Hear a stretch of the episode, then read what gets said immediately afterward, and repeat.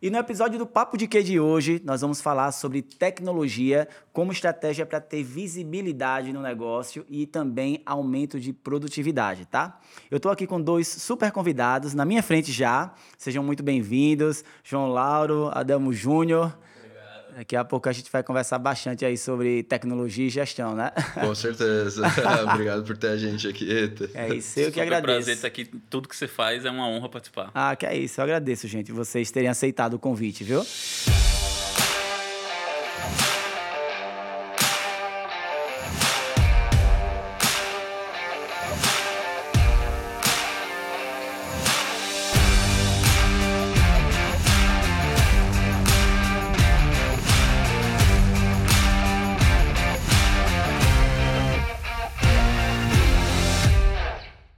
Antes de tudo, eu quero agradecer a OMIE, a qual eu sou embaixador oficial e que oferece ao mercado um RP de gestão financeira incrível, completo e super intuitivo, tá? A Klaus Tecnologia, que apoia o mercado com soluções fiscais muito eficientes, a Fortes Tecnologia, que oferece um sistema de contabilidade diferenciado e também muito intuitivo, a Contabilidade do Futuro, que é a maior incubadora contábil do país, que oferece mentorias e imersões focadas em vendas, marketing, processos, liderança, tecnologia, cultura organizacional e diversas muitas outras estratégias para que os empresários contábeis alavanquem as suas empresas, tá? Também a Forci, que é o primeiro software brasileiro focado em precificação e aumento de vendas de serviços contábeis. E também agradecer né, as outras marcas também que apoiam aqui esse movimento de disseminação de conteúdo, que é a Faz Educação e Gestão de Negócios, a empresa que gerencia a minha carreira como palestrante, como mentor, uh, conselheiro de gestão, e a Tática Gestão Contábil, que é a minha empresa há 15 anos, a minha empresa de contabilidade, que também vem transformando aí a vida de muitas pessoas. Muito obrigado. E aí, sejam bem-vindos. Vamos conversar? Vamos. Vamos conversar aqui. Olha, eu tô cheio de perguntas aqui, eu tô cheio de dúvidas. Vocês vão ter que me ensinar muitas coisas. Vamos lá. Brincadeira, gente. Olha só. Uh, Para começar, né, eu tô aqui com o João Lauro. Ele é CTO da Tax Services. Eles são focados em levar soluções de Power BIs para as empresas terem mais visibilidade, né, João? Sim sobre os negócios, e com o Adelmo, que é sócio e executivo de vendas da franquia da Omie em Aracaju. Então sejam bem-vindos. Agora eu vou parar de falar um pouquinho e vou escutar vocês. Se eu conseguir, tá? gente, para começar, como é que eu queria, na verdade, levar até para o público assim, porque a gente fala de Power BI e parece que a gente está falando de ah, comprar pão na padaria, né? Vou ali comprar um refrigerante, então comprar uma água. Muita gente não sabe o que de fato é um Power BI e, e qual é a a, a solução que ele entrega para as empresas, a né? A importância que ele tem. A importância que ele tem. Aí eu queria que a gente desse, fizesse um overview mesmo, uma, um resumozinho aí para que as pessoas entendessem de forma bem desconstruída o que é um Power BI e elas vão querer assistir a gente até o fim, porque elas vão querer um Power BI para a empresa delas. Ah, com certeza. é, o Power BI, ele é nada mais é nada mais do que um, o filho do Excel. Ele foi, ele começou como uma parte ali do nosso Excel de todo dia que acabou fazendo tanto sucesso, sendo tão popular, que a Microsoft decidiu investir dali por volta de 2016, 2017 numa ferramenta própria. Power BI, ele, quando ele lançou, ele foi muito disruptivo, porque ele é uma ferramenta de análise de dados que o objetivo principal é ser user-friendly. Então você, diferente dos principais concorrentes do Power BI, você tem uma ferramenta que é um tanque de guerra para a análise de dados, que você pode fazer tanto relatórios para uma empresa com um funcionário, um MEI, só você sim, e sim. Deus, ou para empresas grandes de mais de 2 mil funcionários, 60 mil funcionários, aí o céu é o limite.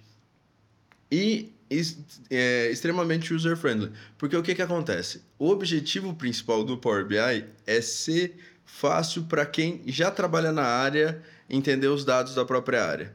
Não é uma ferramenta destinada a desenvolvedores para desenvolver. É uma ferramenta destinada a analistas de marketing para entender o mercado de marketing, analistas financeiros para entender é, os dados do financeiro. Gestores de, de empresas contábeis para entender... entender a gestão da empresa contábil. Sim.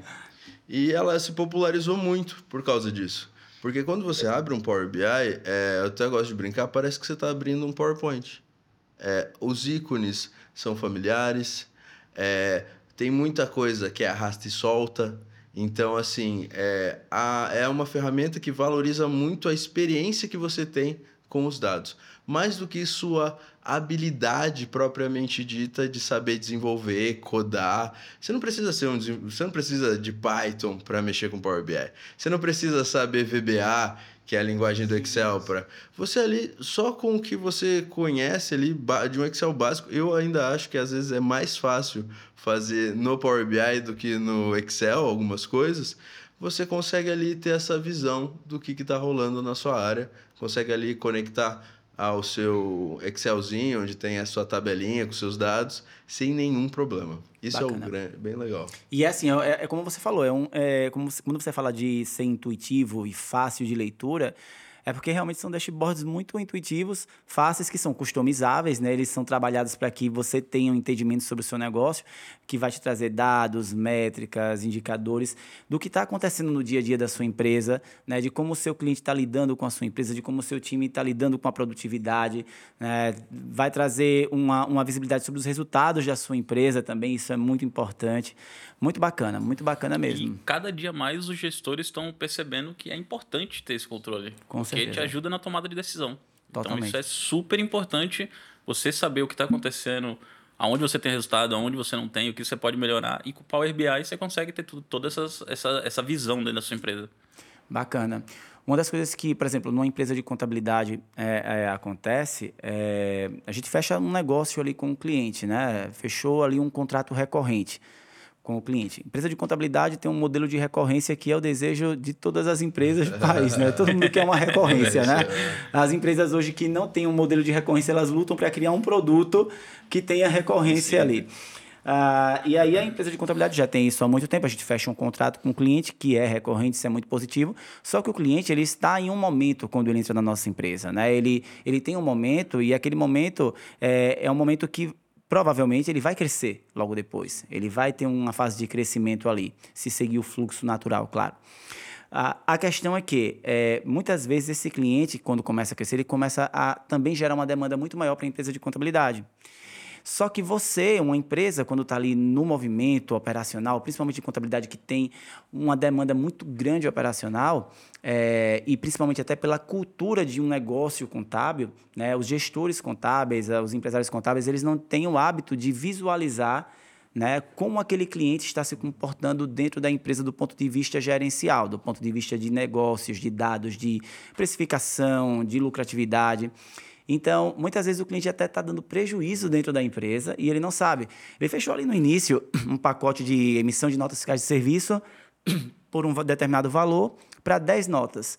E ele não sabe que seis meses depois, oito meses depois, o cliente está pedindo 30 notas fiscais na sua empresa de contabilidade e aí você está tendo um prejuízo ali, né? E você não entende por que o seu colaborador não tem tempo para fazer mais coisas, você não entende por que não sobra dinheiro no caixa, porque você está contratando mais gente. Veja a confusão do ponto de vista de gestão, apenas porque você não tem visibilidade sobre o seu negócio. E é nesse ponto que a OMI ajuda demais o, é, tanto o cliente quanto a contabilidade, principalmente o cliente, né? Que esse é o intuito que a gente é, passa para o nosso cliente. A gente quer que ele utilize a OMI e a gente pensa no crescimento dele. Por isso que eu acho incrível, sou suspeito a falar da OMI, mas eu acho incrível até o modelo de precificação da OMI, porque a gente começa no enquadramento, começa lá, o cliente paga quando ele entra com a gente, o objetivo dele é ver crescer.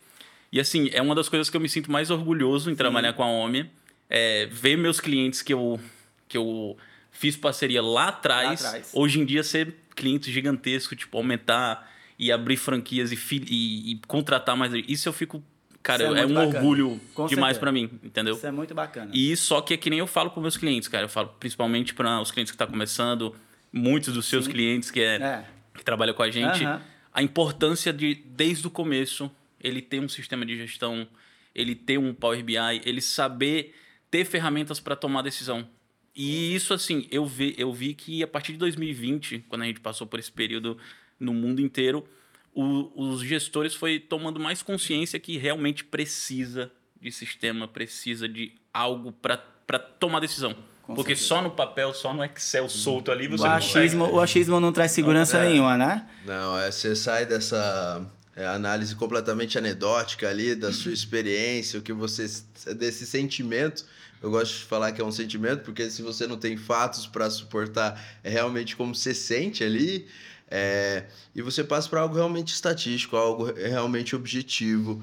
Você consegue realmente entender o que está acontecendo. Você tira essa carga emocional de, ah, não, eu acho que está tudo bem, eu sinto que está tudo bem.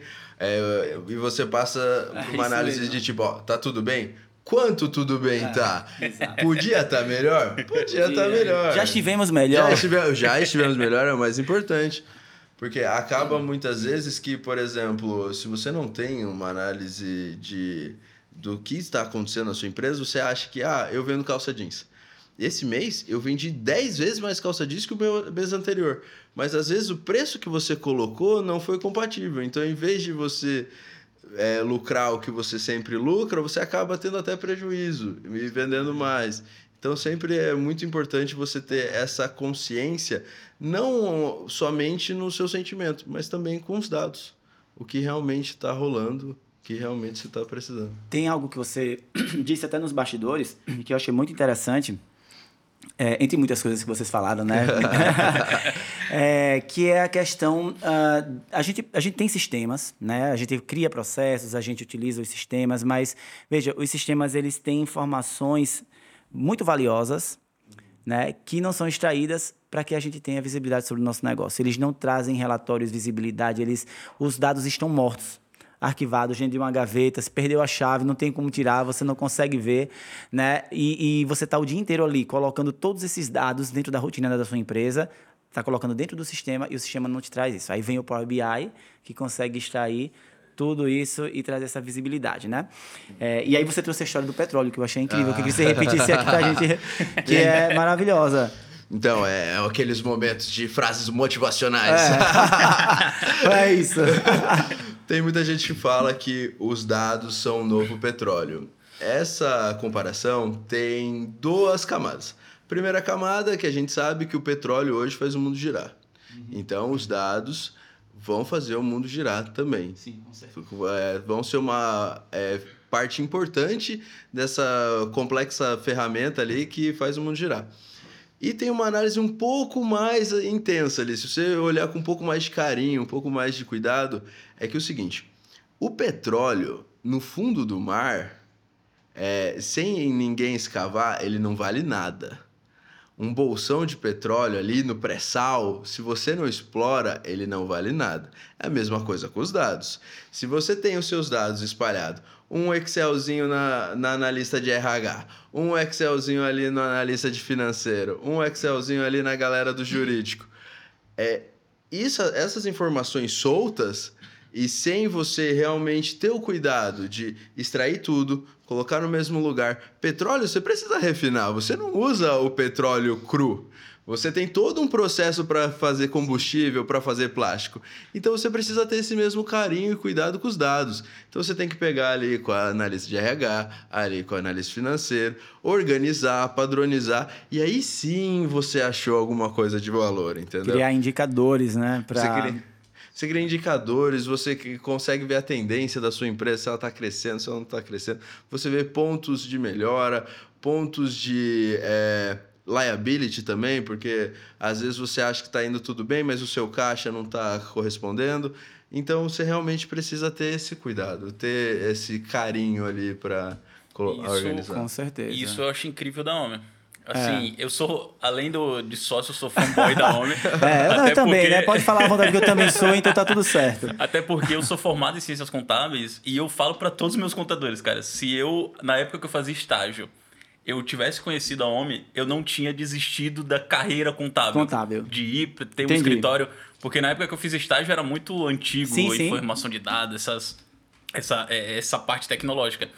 E eu acho incrível da OMI que, cara, ela consegue te gerar relatório de tudo. Tudo. A gente fala é tudo assim, você fala, não, mas não tem como. Cara, tem. Tem. Porque a OMI tem, a gente tem os relatórios padronizados que o sistema já te oferece e ele te deixa criar o relatório que você se sentir, ah. sentir mais confortável. Eu mesmo sou o louco do relatório, né? Eu crio o relatório de tudo lá na UME. Adelmo, tem muitos. Adelmo, eu preciso de um relatório novo aqui, vamos criar aqui comigo. Mas esse relatório a gente tem que tomar muito cuidado também.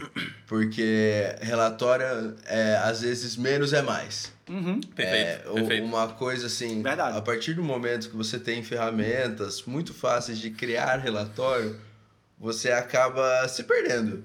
Porque é, é, é do ser humano.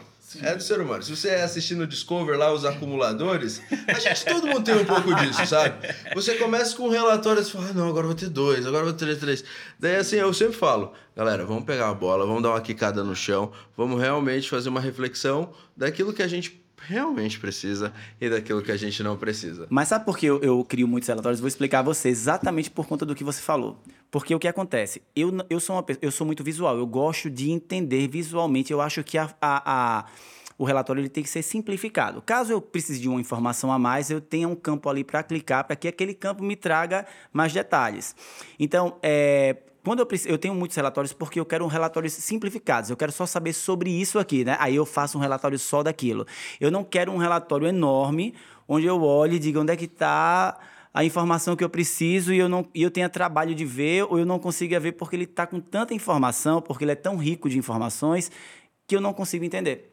Então eu faço, os meus relatórios são muito, se você vê, as pessoas né? ficam assim pensando, meu Deus, assim, o Fabiano precisa disso, é esse relatório que ele está falando, sim, mas sim. é receita versus despesa, receita prevista, receita realizada, é, tá tudo ali, os clientes que é, é, são coisas muito óbvias, mas que às vezes eu preciso só daquela informação, preciso só saber quanto é o percentual de custo da minha folha de pagamento sobre a receita que foi realizada, quanto é o percentual sobre a receita que estava prevista, é só o que eu preciso, e quanto é por departamento. Qual é o departamento que mais está consumindo dessa folha de pagamento? Então, coisas muito simples, que às vezes estão até divididas, só para que não crie um campo enorme e eu comece a ficar sem conseguir visualizar o que eu preciso, sabe?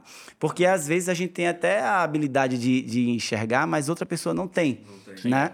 Mas assim, em relação aos relatórios, é, eu sempre indico para os meus clientes e aconselho eles, é, a, os relatórios que tem na OMI, é, na minha opinião, eles são básicos porque toda empresa precisa ter relatório de certa coisa dentro da empresa.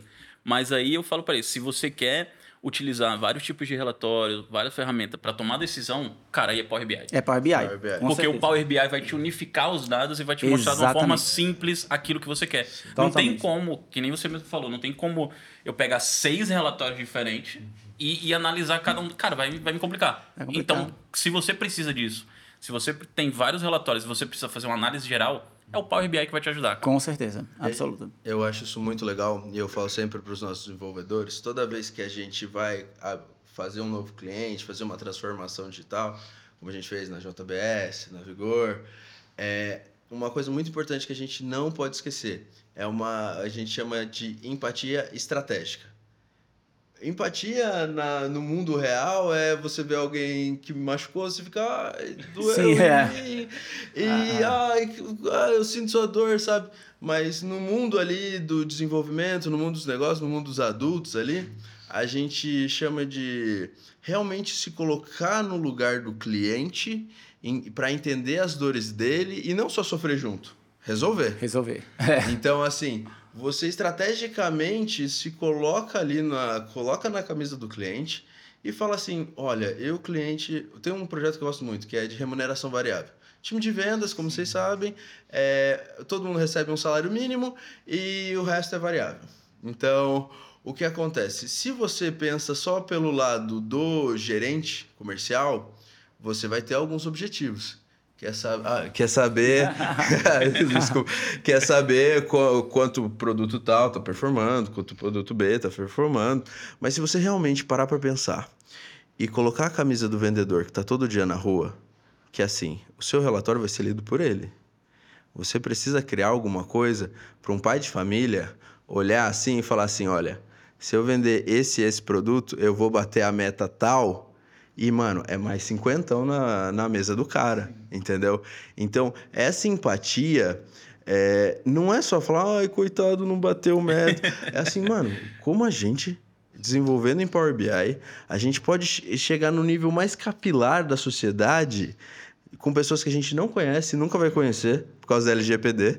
É, e realmente mudar a vida deles, entendeu? Se colocar ali de um jeito que a gente muda o mundo, entendeu? A gente faz esse, esse trabalho no mundo real.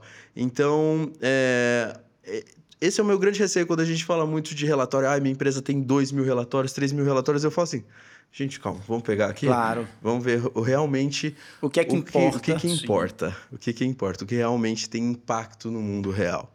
Isso eu acho que é uma coisa para quem quiser entrar na área, não esqueçam disso nunca. Que é, existe um mundo real.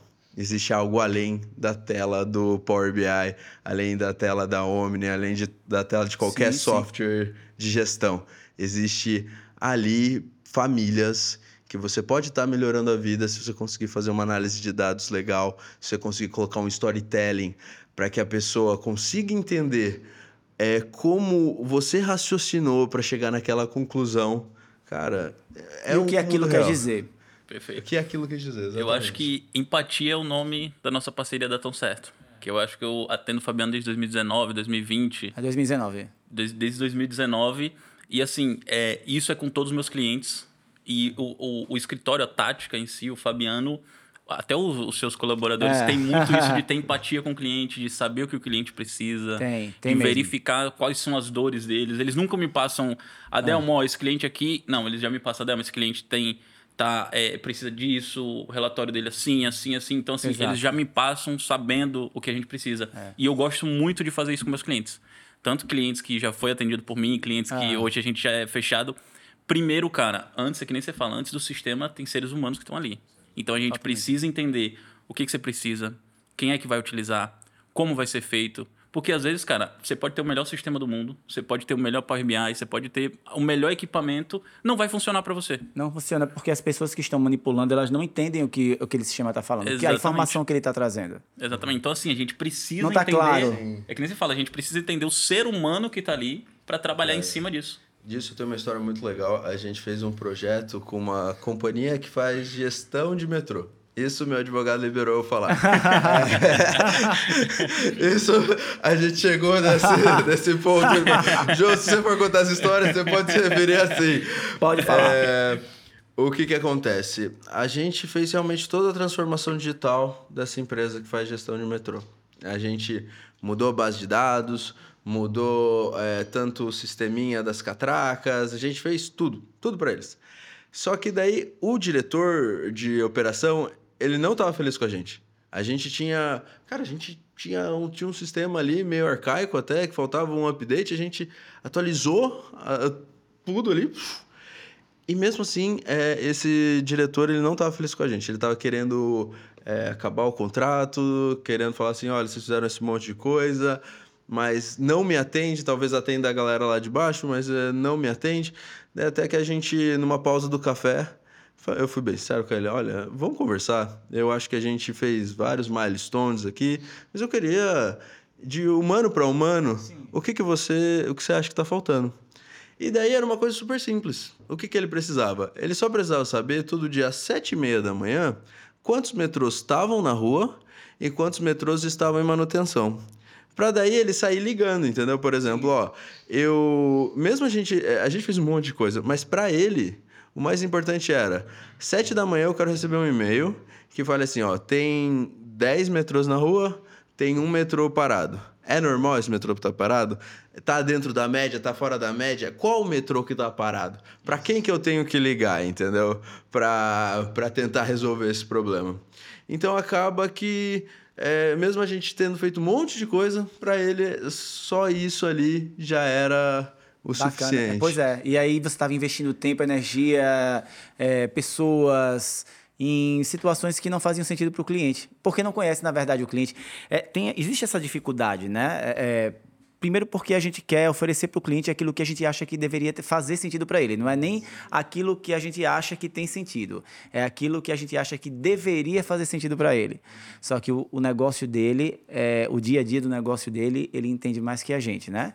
E claro, a gente pode abrir a mente dele para coisas que de repente ele não enxergue, mas de imediato a gente precisa entregar uma solução que é a dor que ele está ali sentindo. É aquela coisa, chegou no médico, estou com uma dor na barriga. Você passa um remédio para curar uma dor de musculatura, sei lá, né? Coisas totalmente distintas distintas é, que a gente precisa entender ali no cliente. É, uma outra coisa que também é que o cliente, quando, quando ele eu falo quando eu falo cliente, eu falo de uma empresa de contabilidade, eu falo é, de qualquer tipo de empresa, na OMI, na franquia, na TAC. Né? Ele chega com uma, uma dor, uma, ah, uma demanda e aos poucos ele vai trazendo outras, ele vai descobrindo que tem outras coisas. Então, se você faz ele enxergar a primeira percepção de valor ali no início, que seria né, essa questão de quantos metrôs estão parados e quantos metrôs estão na rua, você já abriu as portas com ele, você já trouxe para ele uma solução que faz com que agora ele consiga enxergar outros problemas, problemas que estão ali que ele não conseguia enxergar porque o problema primário ele não conseguiu ver. Né?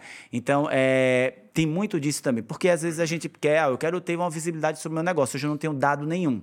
Ah, mas eu quero saber o meu é, tax time, eu quero saber o meu lead time, eu quero saber o meu TTV. E aí você não consegue nem saber quantos clientes você tem ativo na carteira, qual a média de churn que você tem por mês ou por período. Você não consegue saber, você não consegue saber, você não tem dado nenhum. Mas então, dados muito menores, muito mais simples, você não sabe nem o seu ticket médio, veja. Né? E aí você está lá querendo saber situações que, é, de repente, não vão te ajudar muito, porque agora você precisa de, de uma base mais forte, né? de uma informação que, que seja mais coerente. Uma coisa que eu vejo muito na minha empresa de contabilidade, que, e que isso é uma coisa que acontece muito em muitas empresas de contabilidade, eu vou dizer na maioria das empresas, é aquele cliente que chega contando uma história, entra, a gente precifica e, na verdade, o, o buraco é muito mais embaixo e aí você não tem como acompanhar porque a demanda do físico é muito grande na operação. Então você tem que ter um CS acompanhando, você tem que ter é, é, um sistema com relatórios, tem que ter um Power BI que faça a compilação desses dados, que te, traça, te traga métricas. E aí muitas vezes a empresa de contabilidade não consegue nem enxergar qual é o problema e como é, como é a solução, não consegue ter dinheiro para investir nisso, porque afinal de contas ele está com um monte de cliente ali dando prejuízo, ele não tem caixa para investir nisso. Veja a quantidade de problemas problemas que eu estou trazendo aqui. Mas se você consegue, pelo menos, ir coletando alguns dados, contratando um sistema que vai, vai é, é, é coletar esses dados, outro que vai te trazer um, um, um, um dashboard mais inteligente, mais intuitivo para você entender para qual direção você precisa ir agora, a coisa começa a, a funcionar dentro da sua empresa, né? E esse é, é um ponto que eu gosto de utilizar muito, que a gente chama, que a gente vai apresentar um sistema, a gente vai ter uma reunião com o tomador de decisão às vezes seja o gestor, seja uma pessoa do financeiro, mas eu sempre gosto de trazer é, fala para ó, leva leva teu financeiro Verdade. leva tua equipe operacional porque às vezes é, é o gestor o, o, dono ali às vezes não é ele que operaciona não é. a, a, a empresa ele ali está administrando às vezes para ele funciona para a é. operação não ele não vê o sofrimento da galera que tem um time só de bombeiro Exatamente. na empresa. Ah, então tem que apagar o incêndio aqui, tem que apagar o é. incêndio ali.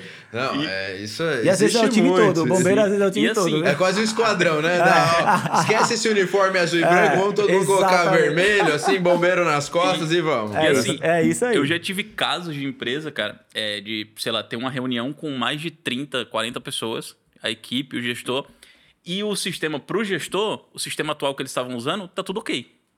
O gestor, não, meu sistema tá, tá tudo, okay, okay, os meus funcionários estão fazendo tudo certinho. Só que quando eu apresento a ferramenta OMI, mostro as funcionalidades, o pessoal fala: Nossa senhora, mas isso é muito mais fácil. É, não, mas exato. isso, cara, isso vai me ajudar, isso a gente não tem. Então o gestor olha assim como. Não, mas como vocês assim? estão fazendo tudo, é. mas. É. Não, não, sabia que podia melhorar. Não sabia, não que, sabia que melhorar. tinha aquele gap então, assim, dentro. É super importante você analisar tanto a pessoa é, é gestora ali quanto a equipe, cara.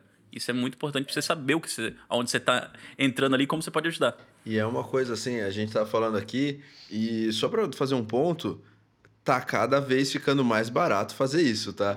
É, é assim, se você voltar ali para 2017, quando o Power BI saiu, nossa, era caríssimo, caríssimo, caríssimo. Agora tá barateando, você acaba tendo concorrência, você as tecnologias acabam evoluindo. É, então, só para deixar claro, quem acha que é alguma coisa super cara, não, não cabe no meu orçamento porque a minha empresa já tem uma margem apertada, a cada mês que passa a gente está tendo um barateamento dessas soluções. A parte técnica, nossa, acho que já caiu mais pela metade do que era no começo do que é agora no termo de, de custo ali de, de material tecnológico. É verdade. E, e, eu acho que isso também tem, além de ter muito a ver com a concorrência, né? E, e também com a necessidade de a quantidade de pessoas que estão fazendo a contratação, é, a tecnologia está muito, muito acessível para todo mundo hoje, né? É, a, a, rede social trouxe muita visibilidade também para a concorrência, para as empresas. Então, é, hoje você precisa mostrar muito valor, levar muita solução para os clientes para que eles é, te enxerguem né? E eu falo isso até com aquele cliente que vai contratar você para fazer o Power BI, que vai contratar você para fazer é, a gestão financeira com o OMIE, que vai contratar a tática para fazer a gestão contábil. É, hoje tem muita gente oferecendo tudo. E, claro, a gente tem que ter aquele cuidado, obviamente, com valor e preço, né? O que estou procurando preço, mas o que é que me entrega de valor, né? Isso é muito importante, até porque eu vou dizer para vocês. E, e, assim, de verdade, eu antes de conhecer a TAC, eu passei por vários, vários especialistas em Power BI, viu? Um beijo para Mônica Porto, que é, fez essa Mônica conexão. Porto, exatamente. a Mônica, é. Ó, a Mônica mora no meu coração eternamente, que antes, até antes da TAC, CETAC... Ela foi uma. Foi a primeira pessoa. Conta, fala da Mônica aí, vai, que eu adoro a Mônica. É, fala da Mônica pra gente elogiar ela aqui. É, tá, vai parecer que eu tô puxando o saco. Mas, assim, a Mônica, é, obrigado por fazer essa conexão aí. Ela foi muito importante pra história da TAC. Antes da gente até ter o nome TAC, ela deu uma acreditada na gente. Ela falou assim: ah, esses meninos tem alguma coisa aí. E eu cheguei nela, eh, quando ela me passou o seu contato, eu cheguei nela e falei: Mônica, amiga, eu tô, eu tô com um problema.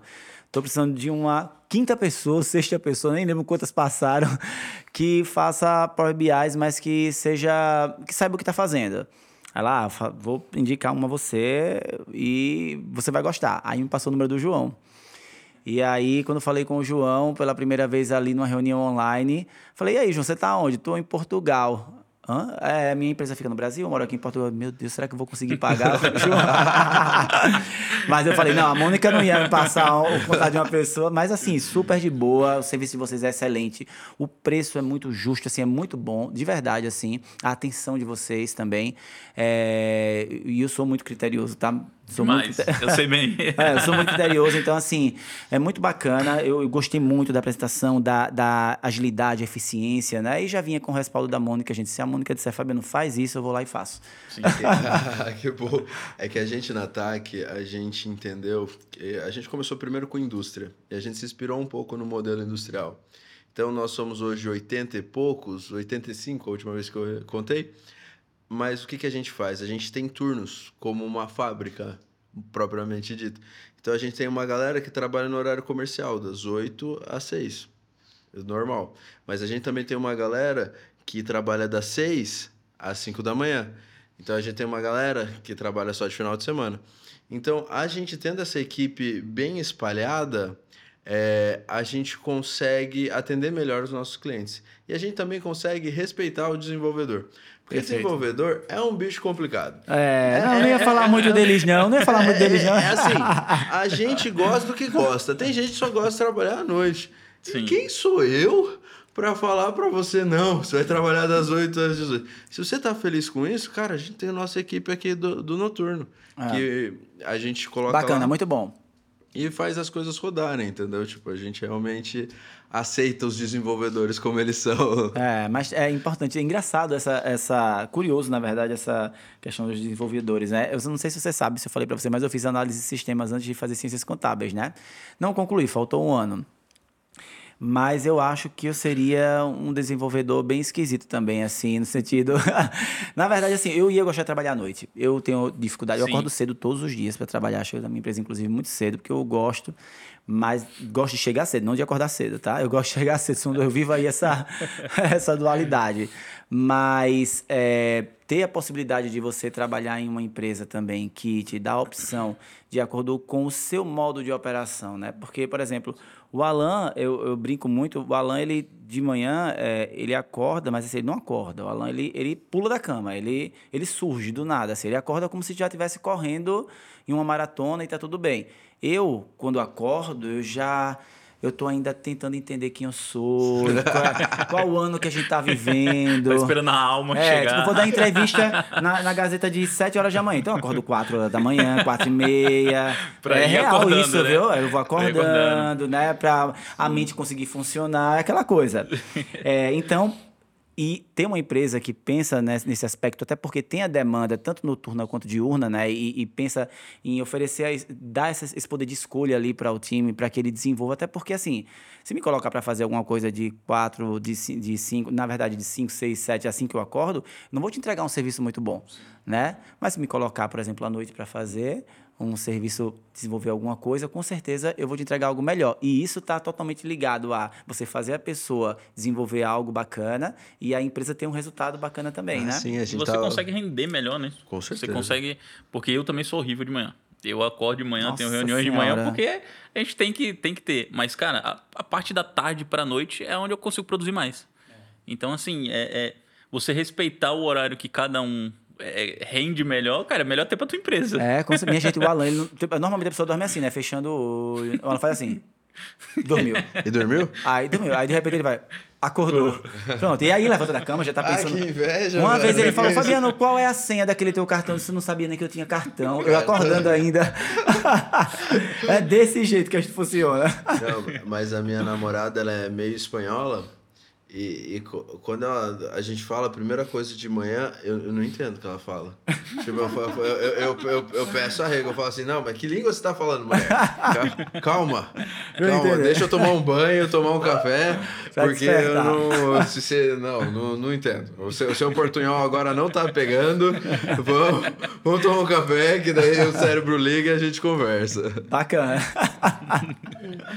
Ah, pronto, é a mesma coisa. Então tem três pessoas aqui que não gostam de acordar cedo, é isso? Odeio. odeio. Mas eu acordo cedo todos os dias. Tem menos, acordar, menos, né? menos aos domingos. Aos domingos eu não acordo. Mas durante a semana, assim, eu acordo porque, assim, né? Eu, na verdade, eu podia até chegar um pouco mais tarde na empresa e tudo, mas na verdade, eu gosto de estar ali, de ver como é que as coisas estão acontecendo. E eu também consigo produzir mais, porque o meu dia termina ficando um pouco maior, sabe? Pelo que eu conheço de você, se deixar, você vive na, no escritório. Vivo no escritório, é. Você, gosta, eu, você gosta do silêncio de manhã? Quando você chega assim, não tem muita gente, então tem aquele silêncio. Cara, isso me ajuda ali, muito. Pá. Quando eu chego bem cedinho, que tem pouquinha gente, que eu vou pra minha sala, e aí eu tenho ali aquele silêncio, eu consigo produzir tudo que eu é, não produziria durante o dia, assim, e aí depois eu vou tocando o que tem que fazer, daí entendeu? Daí é reunião atrás de reunião, daí é, reunião você nossa, o que eu fiz hoje? Só reunião. É, só reunião. é, agora tem uma coisa aí, viu, nessa história de reunião. É, tava falando assim, uma amiga falou assim, Fabiano, eu faço home office às vezes, assim, algumas vezes na semana, porque o meu time interfere muito no meu dia a dia. No meu caso, não, eu que interfiro no dia deles. é, porque eu tenho reuniões, eu tenho day scrum todo dia, tem lá, né? Às vezes a gente não faz porque já, não, já, já, já ficou escasso, não tem assunto para tratar, tá tudo bem. Mas assim, uma vez por semana tem reuniões que são mais longas, de uma, duas horas, já marcadas tem o one on one toda, todo mês, então acaba que é, a, e também tem aquelas, aqueles momentos que a gente precisa chamar para resolver alguma coisa, fazer algum SLA, alguma coisa, então a gente termina chamando, mas normalmente sou eu que chamo. Eles interferem muito pouco. Eu acho que isso vem muito também por conta da quantidade de reunião recorrente que a gente já tem programada. Então isso vai diminuindo a interferência e os processos, né? Tem muito processo desenhado. Uhum. Mas fazer daily, assim, a gente na TAC a gente acredita muito em Scrum, metodologias ágeis. Pra gente o negócio realmente funciona. Funciona. Não é só um blá blá blá. Nossa, Mas funciona. eu acho que o mais importante disso é você ter um momento, uma vez por dia, de lembrar porque a gente está ali. Entendeu? De você pegar ali, galera, senta todo mundo aí, ó, cinco minutos, pá, vamos um cafezinho. Então, o que está rolando? O que você fez ontem? O que você fez hoje? Tá com algum BO, alguma dor de barriga? Porque problema a gente resolve. Susto dá infarto. É. Entendeu? Isso que, eu, isso que eu, eu é. falo sempre pros meninos. Perfeito. Ó, os meninos para as meninas. Galera, qualquer dor de barriga, me liga.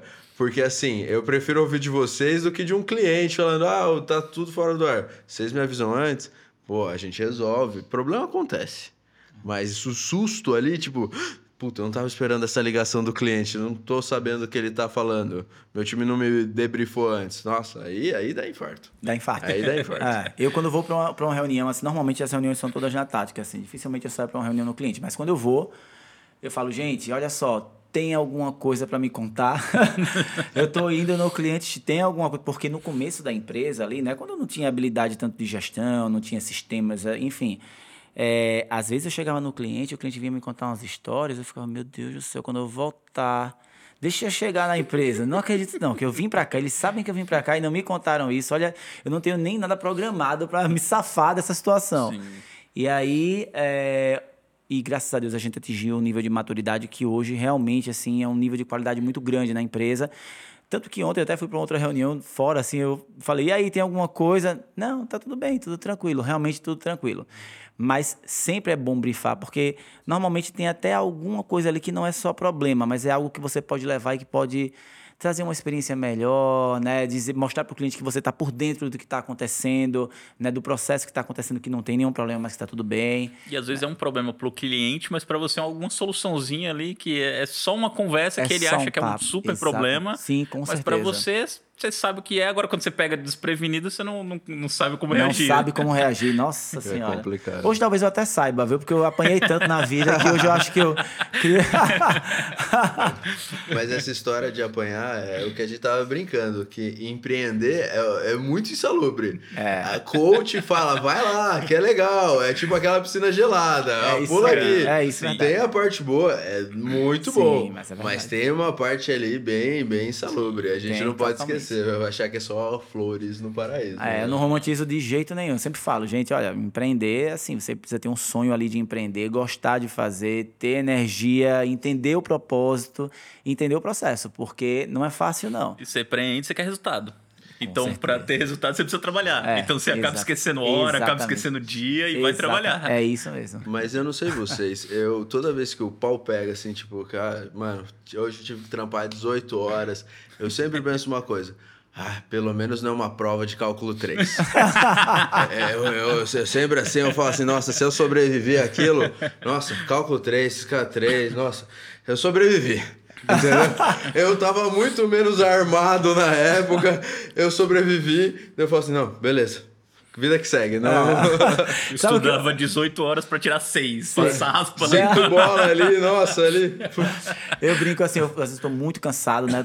Eu trabalho muito, eu trabalho demais, assim. Então eu trabalho, eu gosto de estudar, gosto de ler, às vezes eu estou muito cansado mesmo. Aí o Alan fala, Fabiano, você está muito cansado. Eu falo, tô cansado, mas eu sei que Deus está vendo. Tá todo mundo dormindo, mas Deus está vendo aqui, tá, tá, o que está rolando comigo.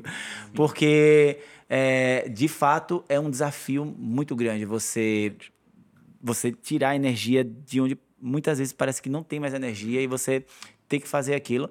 Mas, claro, tá dentro do fluxo, tá dentro do flow, né? Faz sentido para você, você vai.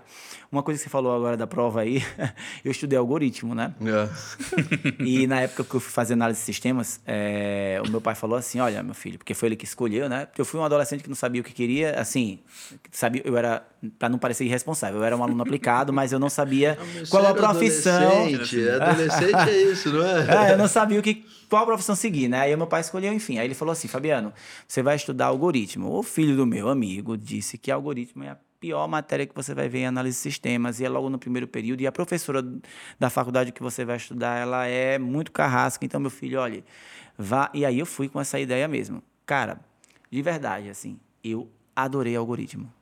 Assim, eu, eu, na, eu, os meus, as minhas notas em algoritmo, né? Tá lá na faculdade a prova, é isso. Elas são, tipo, eu tirei 10 na primeira prova, eu acho que na segunda foi em torno de 9, foi 9,5. Assim, era, eu adorava, porque ela era uma professora muito carrasca, mas ela era extremamente competente. Ela explicava de fato. E, e existia, você precisa ter um raciocínio para encontrar aquilo. Então, o desafio de você encontrar a solução para aquilo me dava uma. Eu, eu adorava algoritmo. Incrível, né? Olha a cara dele de assustado. Não, não, é. Pra, pra mim é. é tipo eu, assim... eu adorava algoritmo. Foi a, a, tipo, foi a matéria que eu tenho as melhor, a melhor nota, assim. As melhores notas é, em análise de sistemas foi em algoritmo. Mas eu desisti porque, cara.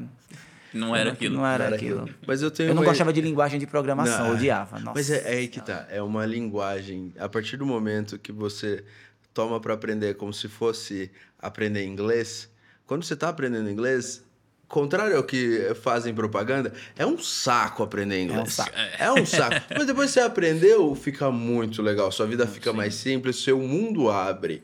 É. Entendeu? Mas o processo de aprendizagem é muito, é muito difícil. Mas você me contando, você me lembrou de uma coisa. Na, quando eu estava na faculdade, a minha faculdade tinha uma política meio diferente. Ela gostava de fazer os alunos sofrer.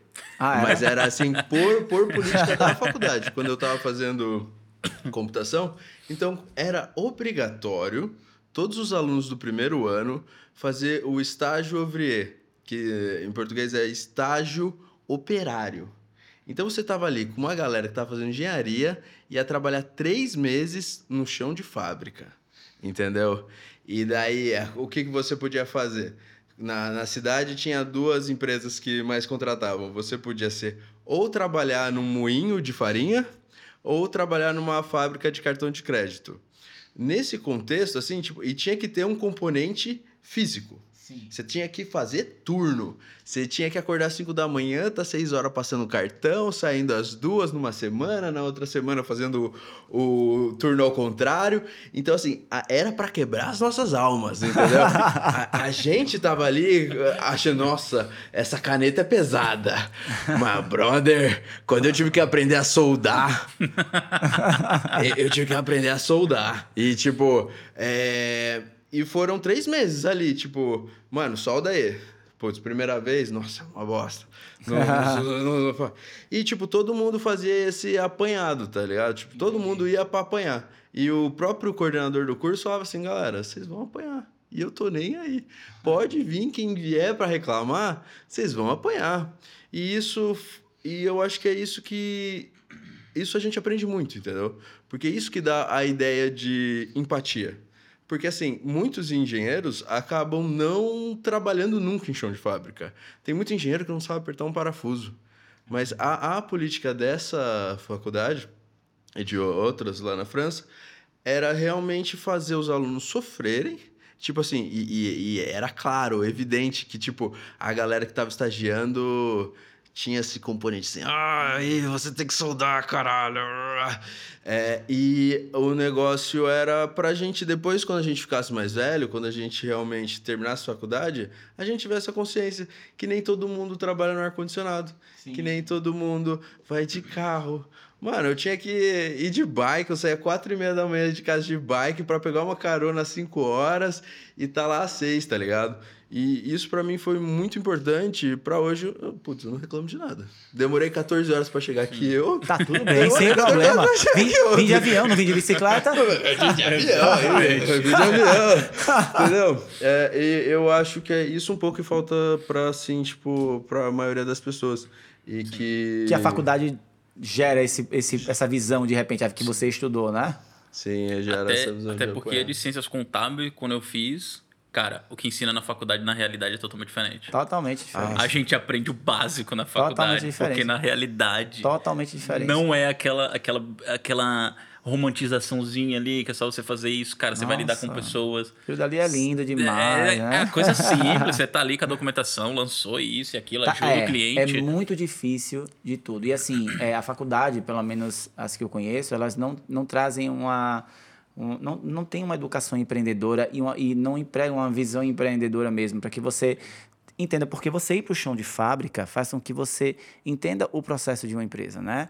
Às vezes você está lá na sua sala de CEO, de CTO, né? De executivo de contas, mas tem lá o pessoal lá na, no chão de fábrica trabalhando e aí eles reclamam de coisas. Não, tá tudo bem. Por que estão reclamando disso? Isso é um absurdo. Estão achando pouco. Isso aqui, essa empresa é maravilhosa. Você não, não tem ideia do que é você estar em um outro lugar ali dentro, né? E aí é o que você tem que trabalhar, claro, além de visibilidade e tudo, mas também a sensação de empatia e aí vai entra a cultura da empresa, entra diversas estratégias aí. Mas muito bacana esse exemplo que você trouxe. Adão, deixa eu te perguntar uma coisa. É, uma coisa, na verdade, até contar um pouco assim, mas para você entender, não sei se você sabe dessa história, acho que você sabe, porque na época você estava lá na Picolino comigo. Uh, quando a gente fala de tecnologia, né, e a gente fala de trazer visibilidade por meio de Power BI, a gente também, e também de sistemas como, OMIE, como a a gente está falando também de gerar experiência para o cliente. Né? Porque, veja, os dados eles são tão valiosos que eles não só permitem que você esteja ali cuidando para entender a precificação do cliente, ou entender qual é o processo que é mais rápido, o que é mais lento, o que é que está demorando mais. Não, mas assim, ele também te dá informações para que você gere uma melhor experiência para o cliente. Né? Claro, entendendo ali seu modelo de negócio, se é um modelo mais consultivo, menos consultivo, você vai entregar o que faz sentido para o cliente, para a promessa de venda ali que está lá na frente. Mas, enfim, uh, quando eu.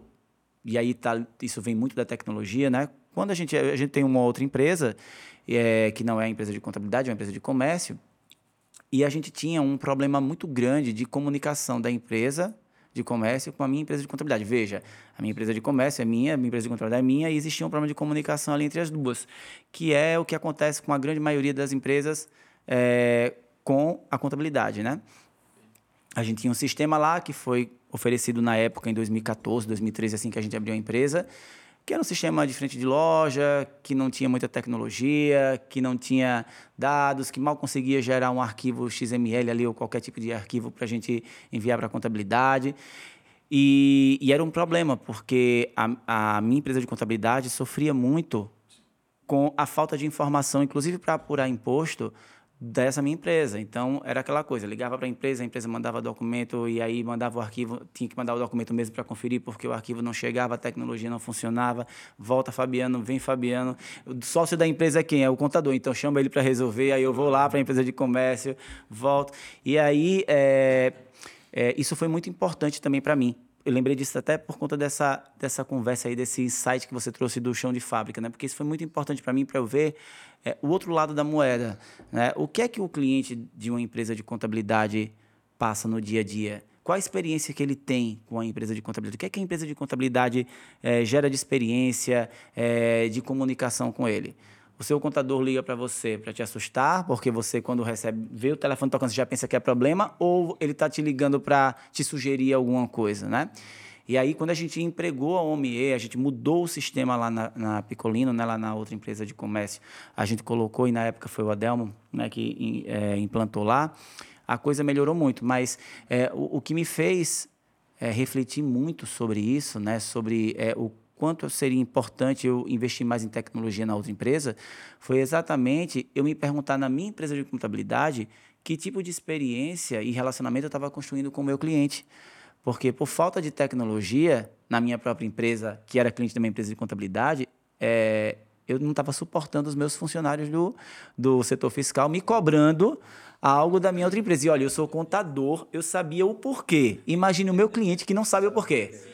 Então, é, essa, esse, esse, esse case de sucesso aí com a OMIE me trouxe uma, é, me trouxe uma visão muito bacana sobre como a gente pode melhorar né? E, e, ser um gap, porque as pessoas dentro do mercado olham, você fala, eu sou contador, contador. Nossa, coisa chata, né? Você é eu sou, tenho uma empresa de contabilidade. Nossa, empresa de contabilidade já existe essa cultura, né? E a tecnologia ela veio para realmente auxiliar até nessa mudança mesmo do mercado entender que a contabilidade é muito mais do que uma cobrança e, e que impostos, mas também um relacionamento mais saudável, né? De visibilidade mesmo sobre o negócio do cliente, né? Você consegue sentir isso em outras empresas, em outras e você acha que de fato, assim, claro, a gente sabe que tem outros sistemas no mercado é, que na minha opinião não são tão incríveis quanto o OMIE. Nem um pouco. É, mas assim, de verdade mesmo, estou no mercado há 15 anos, né? Então posso falar com propriedade sobre isso. Mas é, você acha que isso impacta de fato? Você acha que a, a empresa, a empresa fim ali, né? O cliente do seu contador, ele de fato sente o impacto ali com o crescimento e com a tecnologia, com a, com a implantação da tecnologia no dia a dia? Demais. Vamos pegar o exemplo que você deu da Picolino, que é a empresa do contador. É. Então, assim, tem uma proximidade maior com a contabilidade e a gente tinha uma dificuldade gigantesca de informações. Como a OMI, o, o, o intuito da, da nossa empresa é ter a parceria com o contador, ter integração com o contador, a gente consegue diminuir 70% do retrabalho que o contador tem. Eu fiz estágio na área e eu sei que a maior demanda do escritório de contabilidade é justamente o retrabalho.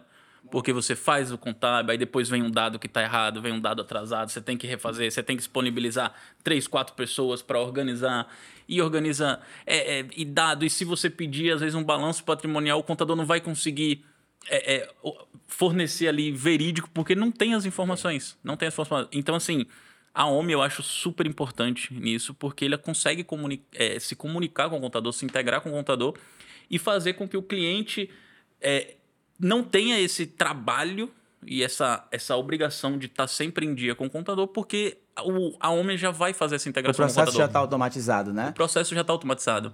Quando você falou de retrabalho, eu lembrei logo do Power BI que eu encomendei ataque. Meu Deus, que trabalho que eu dei a eles, né? Que tá lá. Eu quero saber a quantidade de reparcelamento, de reemissão de guia, de recálculo de, de. Minha gente, porque isso é, é o retrabalho que a gente sofre, Sim. que a gente não tem um dado ali, né? Porque aí é a compilação de vários, de vários setores, né? É, e aí a TAC ficou ali, né? Meu Deus do céu, meu Deus, eu vou fugir do Fabiano. E, a, e assim. Muito complexo. Muito complexo. e assim, o que eu vejo que hoje em dia está mudando, hoje em dia está mudando muito, a gente está se adaptando às tecnologias que estão ficando é, é, bem mais acessíveis, é, é a contabilidade que a gente chamava de contabilidade antiga. Que é aquela contabilidade que ele tem o seu sistema contábil ali, não tem integração nenhuma com o cliente, é, necessita que o cliente mande as informações para ele fazer, o cliente tem que mandar o extrato bancário, o cliente tem que mandar tudo manual ali, ele tem que ter uma pessoa, às vezes, cara, eu digo por experiência de escritório, às vezes você pega um funcionário, você passa o dia todo para fechar uma empresa, cara. Tipo, é, é muito complicado, é, porque sim, sim. A, a, as informações vêm de qualquer forma. É. Então, e, assim, é, a OMI é super importante é. para você ter isso sempre fechado. Sempre Além fechado. de ajudar o cliente é, a facilitar, a ser simples, ser intuitivo, ajudar o cliente na gestão, ajuda, a gente fala, ah, mas facilita a vida do contador. Não, cara. Facilita a vida do cliente. Do cliente, do cliente final. Facilita a vida do cliente. Ah, mas meu contador vai ter as informações. Sim, cara, mas isso é bom para você. Isso é bom para você. Não é bom é. específico para tua contabilidade. E é bom, é para você, você, inclusive, quando, quando você deixa de ter muito trabalho ali, porque você consegue Sim. liberação de tempo para olhar para o seu negócio, porque a contabilidade Sim. já está conseguindo a integração, Sim. né? Sim. Isso é, é, muito importante mesmo. É que assim, essa sementinha da, de uma transformação digital vinda da contabilidade é uma terra muito fértil. Entendeu? É diferente de, por exemplo, vir de um RH que só vê uma parte da empresa. Vir de, da galera do comercial que só vê uma parte do processo. Eu acho que se você coloca essa sementinha de transformação digital na contabilidade, é uma terra muito fértil porque ela já tem uma visão, por, por definição da área, por, pelo jeito que é, pela natureza estrutural dessa área, ela já tem a visão do todo. Entendeu? Então, assim, se você, por exemplo, colocar, fazer um BI super interessante só para equipe comercial, para ver venda e meta, venda e meta, você vai tirar um valor agregado? Com certeza. Ninguém aqui vai falar que não. Mas se você coloca essa sementinha na, na área de contabilidade, que por definição já tem os acessos, putz, aí a árvore cresce. A árvore cresce, dá muitos frutos. Dá assim, muitos minha experiência frutos. mais é. recente, inclusive, a gente falando, eu lembrei, eu fechei agora ultimamente com uma empresa que usava um sistema muito antigo, desde 2009, aqueles sistemas Jurássico, Jurássico que a gente chama. E eles falam, ah, Delmo, como é o processo de inclusão de uma nota no sistema, de regular meu estoque? Aí eu mostrei para eles que era a nota já puxa automático, era só você verificar Sim. a nota e receber Veja. ali. Eles me falaram, Adelmo, não é possível que seja assim.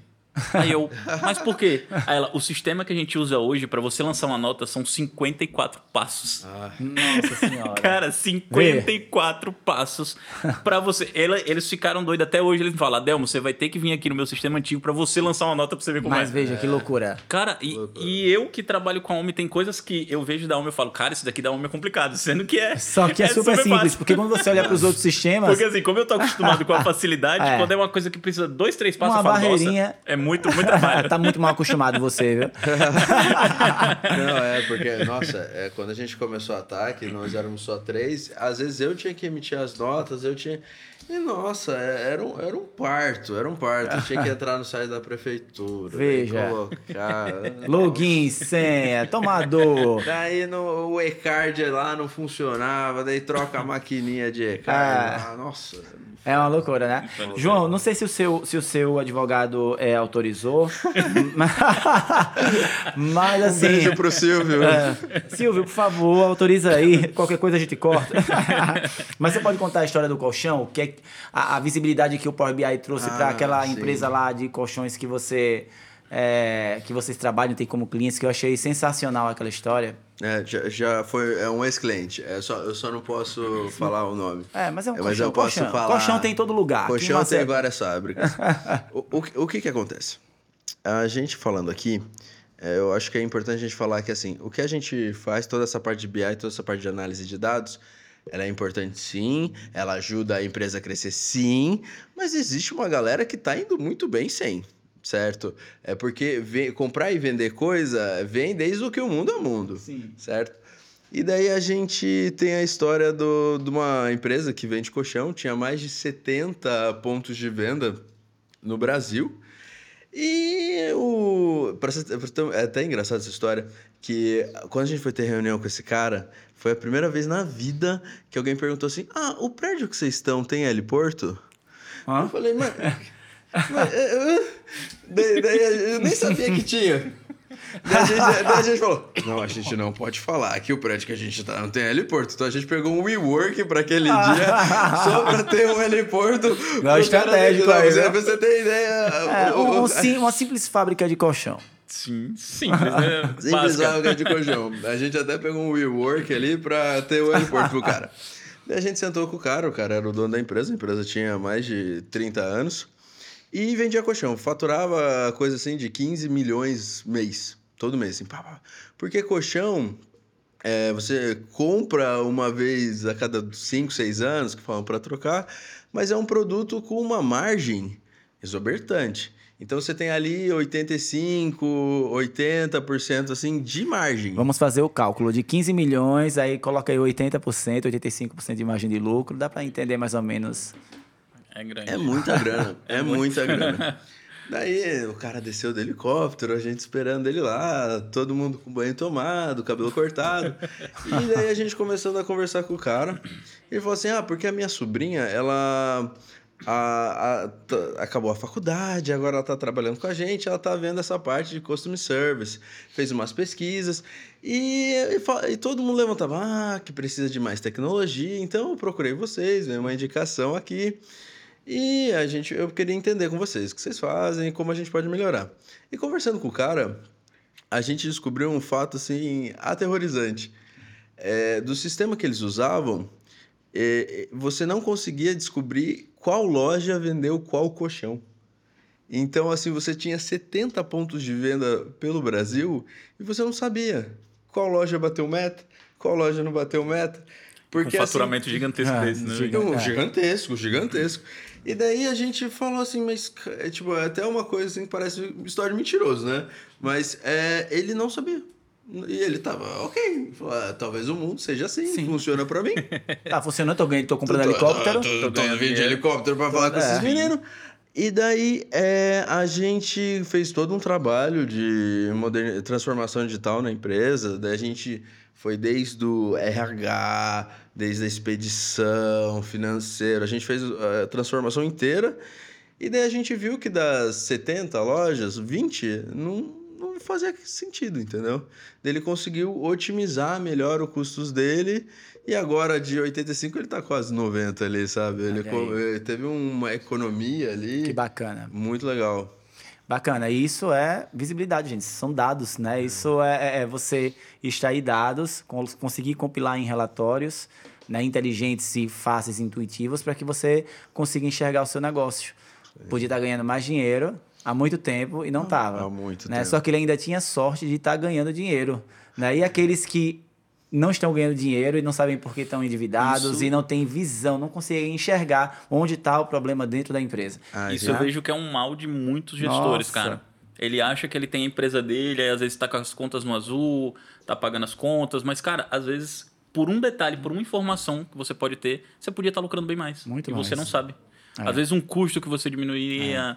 Às vezes uma, uma despesa que você está tendo que não precisava e você não tem nem informação é. porque você está sempre no azul, está lucrando é. ali, enfim, mas tem como otimizar, cara. É. E aí, às vezes, e tem aqueles também que estão tá no vermelho, eles estão no vermelho, eles estão pagando juros de Sim. especial, eles pegaram um empréstimo e eles não sabem o porquê de ter chegado, terem chegado nessa situação. Né? E aí não conseguem. E, aí o que acontece? Vão tirar outro empréstimo e vão pedir para reparcelar. Tudo, e não né? consegue saber aonde que está a âncora. Não, não Qual sabe. que é a âncora aqui que está é, fazendo. Deu, parecia que estava tudo bem há seis meses é. atrás. O que que. que, onde, onde, é exatamente isso aí que você falou. Perfeito. Gente, conversamos muito sobre várias situações aí, né? Sobre tecnologia, sobre processos, sobre integração contábil. Mas eu tô querendo também ouvir de vocês aí. Quero conhecer um pouco mais o Adelmo que eu conheço desde 2019, né, Dalma? Mais Isso, ou menos. 2019, 2018, mais ou menos. 2019, mas é, só profissionalmente, né, Dalma? A gente nunca conversou muito sobre vida, assim, Não, né? a gente já conversou muito, mas não mas, sobre assim, vida, sim, é, sim. Não sobre vida a gente não conversou sim, muito, sim. assim. E o João, que eu conheço há pouco tempo, né? Mas aí eu conversei menos ainda, né? Uns seis meses já. É, mas vamos descobrir aí o que, é que vocês têm para contar pra gente, quem é o Adelmo é, longe da, da OMIE e quem é o João. Se é possível, né, desvencilhar, é, assim, a a vida profissional da vida pessoal, né, em algum momento, tá? Então vocês estão no quadro Desplugando. Pode ficar agora, podem ficar nervosos, nervosos, tá? Nossa Senhora. mais, mais um agora pouquinho. Agora vocês já podem ficar nervosos. Mais um pouquinho. Vamos lá para as cartas. Vão aparecer aí 10 cartas. Deixa eu ver o que a gente começa. Vamos começar com o Adelmo. Vamos. Vamos começar com o Adelmo. Eu vou na 8. Na carta 8. Adelmo, qual você considera ser sua maior qualidade? Maior qualidade, eu acho que é uma Essa das tá partes fácil, mais tá complicadas tá da gente não, falar tá das, das, nossas próprias qualidades. Acho não, que é complicado. Não, é importante Nossa, se validar. Bem não. entrevista de emprego. É, é três é, qualidades. Ai, perfeccionista. É isso que eu ia falar. Ai, eu sempre fico muito preocupado com o prazo. prazo é. Eu não consigo desligar. É. é Mas assim. é, eu acho que é muito difícil você falar as próprias qualidades, mas eu acho que é, eu venho de família de, de comerciantes, meus pais sempre empreendeu, então assim, eu tenho comércio no sangue. Tanto que eu acho que um dos pontos de eu não seguir na contabilidade é porque a contabilidade antiga ficava muito escritório. Sim. E eu gosto dessa, dessa conversa, atender cliente. Então eu acho que um dos meus, das minhas qualidades é justamente ter empatia e conseguir me conectar com, com o cliente que eu estou atendendo. Então, assim, eu consigo conversar com o cliente, saber Você leva dele. isso para as pessoas, independente de ser cliente ou não, Exatamente. você acha que a empatia ela tá presente. Então assim, eu consigo me conectar com, com qualquer pessoa que eu converso. Então eu acho isso, é, se eu estiver conversando com com um PhD, eu consigo conversar com ele. Se eu estiver conversando com uma pessoa na esquina, eu consigo conversar. Então, assim, eu gosto de me conectar com essas pessoas.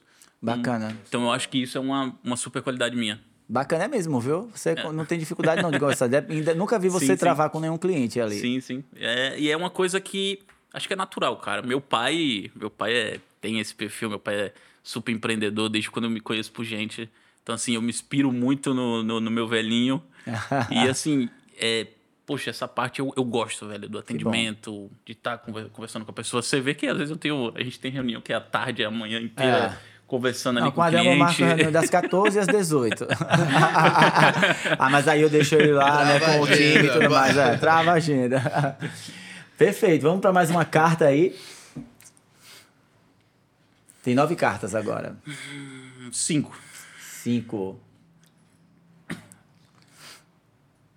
Qual o seu defeito você não gostaria de mudar de jeito nenhum? Qual o seu defeito que você não gostaria de mudar de jeito nenhum? Um defeito que eu não gostaria de mudar. Eu considero defeito. Muitas das vezes eu sou muito sincero. É, né? e às vezes a minha sinceridade é confundida com brutalidade, com ignorância. Ah, é, ignorância. então, assim, tem horas que é, eu acho que isso é um defeito, mas eu acho que eu não mudaria, porque ao mesmo tempo que é um defeito, eu acho que é não uma qualidade, mas eu acho que é uma virtude, cara. Você. É, ser sincero. Ser sincero e dizer aquilo que você pensa. É, eu acho que o defeito não é você ser sincero. Na verdade, não, não falar em defeito, é uma dificuldade. É, é só ter um filtrozinho ali em como dizer, né? Mas assim, é, é bacana. Porque, assim, no âmbito profissional, eu consigo ser bem mais maleável. Ah, estratégico, enfim, né? Estratégico, enfim, mas no meu âmbito pessoal, às vezes até com amizades, enfim, quem já é mais próximo de mim sabe que eu, que eu sou meio assim, mas às vezes eu falo uma coisa que para mim é normal e a pessoa entende como ignorância, como entendi, algo do tipo, entendi. porque é, é, sinceridade. Porque você é objetivo também, pode ser? Sim, também. E às vezes é porque, é que nem você fala, eu não sei polir a forma da sinceridade. É, pode ser. É. Mas às vezes ser direto, às vezes também traz uma. traz uma transparência para as relações, né? Dependendo de quem você estiver falando. Porque às vezes a gente não consegue avançar muito nas relações porque a gente está arrodeando tanto. Cara, é melhor falar, sim, você sim, sim. fala, o outro entende, e aí fica claro, ele entende se você tá chateado ou não, se você... Eu acho que é mais fácil você ser direto e, é, e tem menos risco de ficar algum ruído ali, algum problema, do que se você ficar ali e o outro às vezes não entende, ou acha que você tá com medo de dizer. E aí, enfim, eu acho que a sinceridade, a transparência é, são qualidades. Eu só acredito que, de fato, a gente precisa ter um pouco de, às vezes de cuidado, né? Saber como é. falar essa A Carla, que trabalha comigo aqui, que vocês conheceram, que botou vocês para assinar aí um documento. a gente tem amigo há muito tempo, né? E ela é muito competente, ela é muito incrível, assim. Não tinha outra pessoa, não confiaria a outra pessoa, a quase ninguém, na verdade, o que eu confio é, de trabalho a ela, porque ela é uma pessoa muito honesta, enfim. Muitos elogios para você. Não sabia que ele ia tanto elogio assim hoje, né, Carla? Mas assim, o que acontece? É, ela também é muito emocional, né? Então a gente tá aqui tratando de negócios e tudo, ela vem com a ideia, não, não funciona não isso. Porque, olha, se você fizer desse jeito, Carla, por que você não fez isso aqui? Ela fala direito comigo, viu? Não, não, Mas eu não falei nada. Ela, pare de gritar, você tá gritando comigo. Eu não tô gritando, eu só tô falando pra você que. Não é assim? É, gente, pense. Ou, quando, aí, ou então, às vezes, o Caps Lock tá ligado lá, e aí eu falo, depois que eu venho perceber, mas a gente tá numa Sim. correria, ela pare de gritar comigo, senão eu não respondo. Eu, ah, agora deu. Mas eu acho que o, o problema de você ser muito honesto, ser muito sincero ali, é porque a maioria das pessoas não quer a verdade, cara. É. Isso ah. é uma coisa que é, é, é, é lógica. A maioria das pessoas não quer a verdade. É. E quando você joga a verdade para a pessoa, ela vai te entender como arrogante, como é. ignorante, porque às vezes não é nem a forma que você fala. Às vezes ela te conta uma coisa querendo a resposta dela. É. E não a que você vai dar. É, ela pergunta algo a você. Quando as pessoas me perguntam, às vezes, algumas coisas que você quer ouvir o que você quer ouvir, ou pra falar o que você quer ouvir, ou, ou é só ou pra. Você tá me contando isso só pra eu ouvir, ou você vai querer que eu diga alguma coisa depois? Ah, não, sim. E, e, não, isso, isso é fundamental. É, você quer um ouvido ou você quer um cérebro analítico, é, analítico pra te ajudar? Exatamente. Ah, você quer só um ouvido? Então, beleza. Boa, porque fica com vontade de dar opinião, né? Nossa, né? É, é por aí. Sim, sim. Vamos lá, agora eu quero saber do João. Aí tem duas cartas para você escolher, João. Vamos ver a ah, primeira aí. Só tem oito cartas agora. É, número 7. Número 7. O que te motiva?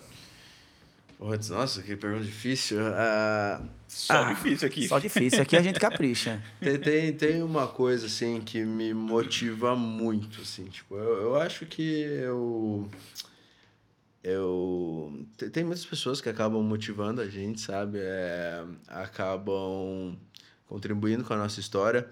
Mas uma, uma coisa que me motiva, assim, que faz eu acordar todo dia de manhã para trampar, e mesmo de sábado, domingo, é que eu, eu quero muito pagar minha dívida com a sociedade, entendeu? Eu acho assim, eu tive muita sorte, é, eu valorizo muito a educação e não paguei faculdade, nenhuma das duas. E o que me motiva a vir aqui, a fazer ataque evoluir, a tentar fazer o Brasil melhorar, é uma, é uma dívida é, real, assim, sabe? Uma dívida monetária que eu tenho com o Brasil, entendeu? Não é assim, ah, vote em mim, não. Eu quero continuar fazendo o que eu quero, não vou ser político jamais.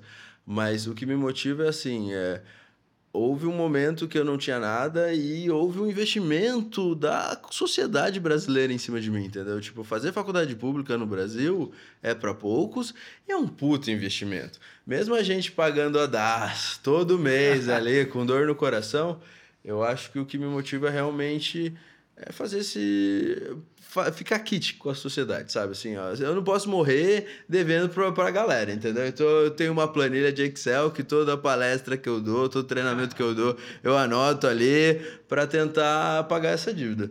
Porque é o que me, realmente me motiva. Que bacana. Parabéns. Gostei. Vamos lá pro próximo. Só tem agora sete cartas. E aí, João? Número três. Três. O que você mudaria no seu passado se você pudesse? Olha, aí foi mais difícil. Caramba. Essa, eu, não, eu não queria estar na sua, simples, essa eu não tá? queria estar na sua pele, não. Cara. Olha, de coração mesmo, João P... CPF. Cara, eu mudaria não ter largado a academia todas as vezes que eu larguei. Cara, se eu, se eu pudesse não ter largado, ter começado bem, pá, aí depois. Nossa, se eu pudesse não ter largado, velho. Nossa, eu acho que minha vida hoje seria muito mais fácil. Conseguiu se safar bem dessa, viu? Safou, safou. é um desafio, realmente. A pessoa não, não, não largar a academia é um desafio mesmo. É um desafio, é Mas isso é algo que, é... Mas se você observar, a gente fala assim brincando, mas a academia, além de trazer muita saúde, né, e, de disposição para que a gente trabalhe e busque os nossos sonhos também, é, a gente fala de saúde física, mas também tem toda a questão psicológica, né? Qualidade tem muita coisa vida, envolvida, né? qualidade de vida, que impacta e tantas outras coisas. Sim. É porque é tudo uma cadeia, né? Eu falo que é uma engrenagem, assim. Você não, não tem nada separado ali especificamente, né? Uma, é, é, é, é um processo dando energia para o outro, né? É, que bacana. Fiquei muito feliz, muito feliz. Passa muito rápido, vocês concordam? Rápido demais. Muito rápido, muito rápido. demais.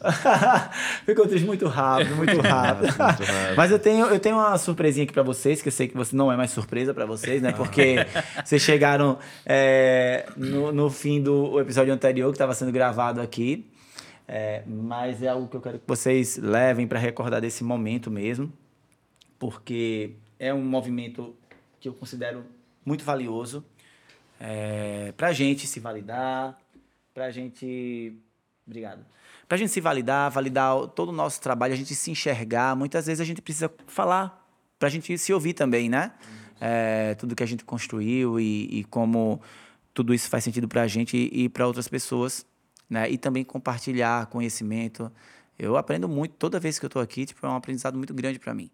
Porque eu sempre, sempre que alguém passa aqui, deixa algum aprendizado, né? De, de profissional, né? Da parte profissional e também pessoal. E eu tenho certeza que quem assiste a gente também. Estava fazendo uma mentoria essa semana passada e o, o, o gerente da empresa falou assim: olha, aqui todo mundo assiste ao Papo de Quê? todo mundo. Inclusive, é, teve um evento aí aqui em Recife e aí a dona da empresa falou: olha, tô indo porque tem algo da tática lá e é lá do Papo de Quê, né? Já ligou uma coisa a outra, né? E, e veja, a mudança ela, ela é uma mudança até de mentalidade, porque talvez não fosse para uma Sim. palestra onde vai ter mais um conteúdo que não encontrou aqui, mas Sim. você vai transformando a mente das pessoas, né, inspirando, né, e, e, conhecendo coisas que a gente às vezes pensa, ah, já, já sei tudo sobre isso, aí chega alguém e traz uma visão diferente. Sim, isso Eu é. acho que a maior maturidade que a gente pode ter é saber que com todo mundo a gente pode aprender alguma coisa. Com certeza. Cara, seja com o porteiro do teu prédio, Com, com um, um, super empresário, você sempre pode aprender qualquer coisa, velho. Verdade. Sempre todo mundo tem o que te ensinar. Verdade. Não, com certeza, com certeza. Gente, deixa eu mostrar aqui para vocês aqui. Olha só. Essa luminária muito bonita, por sinal, linda, tá? Linda. eu falando da minha luminária, né, minha gente? Mas muito bonita. é, ela acende, tá? Ela é bem bacana. Inclusive, deixa eu ver se eu consigo ligar aqui. Você me ajuda, não, por favor? É, e aqui, eu coloquei aqui, né? Eu bati um papo com o Fabiano de fato, assim, uma honra para mim estar recebendo vocês aqui. É, muito feliz, inclusive. Ah, já tem aqui, é, ó, já, já, tem um cabinho, já tinha um cabinho aqui. Eu totalmente aleatório, como sempre, quase sempre, na verdade. Oh, aqui, olha só que bonito. E aí vocês podem colocar em algum lugar que vocês ah, que legal. É, ainda Olha. muda, é. E aí, ah, aqui é muita tecnologia, João. Pensa que é só a, ataque a homem. É, aqui é vai ficar na minha parte favorita da, da minha ah, casa, que é meu computador. Vai é ficar lá em cima bonitinho. É, exatamente. e aí tem as marcas que apoiam aqui esse movimento, a Klaus, a Homem e a Fortes, que sou muito grato. É, muito grato mesmo, né? São empresas que eu conheço... Sabe, eu nem falei para você, João, assim, mas é, eu sou embaixador lá da OMIA, né? E eu tinha muita vontade de trabalhar com a OMIA não como cliente da OMI, mas como alguma coisa da OMI. Ser influenciador. Isso é seu, cara. Ou, desculpa, ser embaixador. ela vai é, colocando. É, daqui a pouco ela me cobra. Você quase segundo brinde aí. ser embaixador, ser influenciador, palestrante da rede, alguma coisa. Uhum. E aí eu comecei a trabalhar e eu comecei a ter acesso à empresa, né? Eu comecei a ter acesso aos bastidores da empresa. E, de fato, o que eu descobri com o dia a dia foi que é, o movimento que a gente vê ali de posicionamento da empresa é muito verdadeiro, é muito genuíno. Ele alcança mesmo. A minha equipe aqui, é, a Carla fala, Fabiano, é tão bom falar com as pessoas de Almir quando tem alguma coisa para resolver, porque parece que todo mundo tem a mesma linguagem, a cultura é muito forte, né? É, e isso é muito bacana. E aí eu falo da Force, da Klaus, que também tem culturas muito verdadeiras e, e, um trabalho muito bacana de desenvolvimento mesmo é, de pessoas, né, pelo, por meio do ambiente de negócios. E eu fico muito feliz de estar tá entregando para vocês um pouquinho aí das coisas que eu acredito, para vocês levarem para casa, tá? É um para cada. Maravilha. Ah, obrigado. vou deixar lá na nova sede da TAC agora. É, e eu vou visitar a TAC, viu, lá em São Paulo. Ah, não, por favor, por favor. A gente agora tá com um novo escritório, mesa de sinuca, tá... Ah, é? Esse, esse tem heliporto também, se você quiser vir de helicóptero. Ah, bacana, vou usar meu helicóptero. Brincadeira, gente. Eu, olha, sabem que eu não tenho medo de avião, né? Zero medo de avião. Mas helicóptero eu nunca andei porque eu morro de medo. Porque eu fico pensando, se é aquela hélice né? parar, acabou, caiu. Não tem nem como. Não sei se tem como planar, acho que não, né?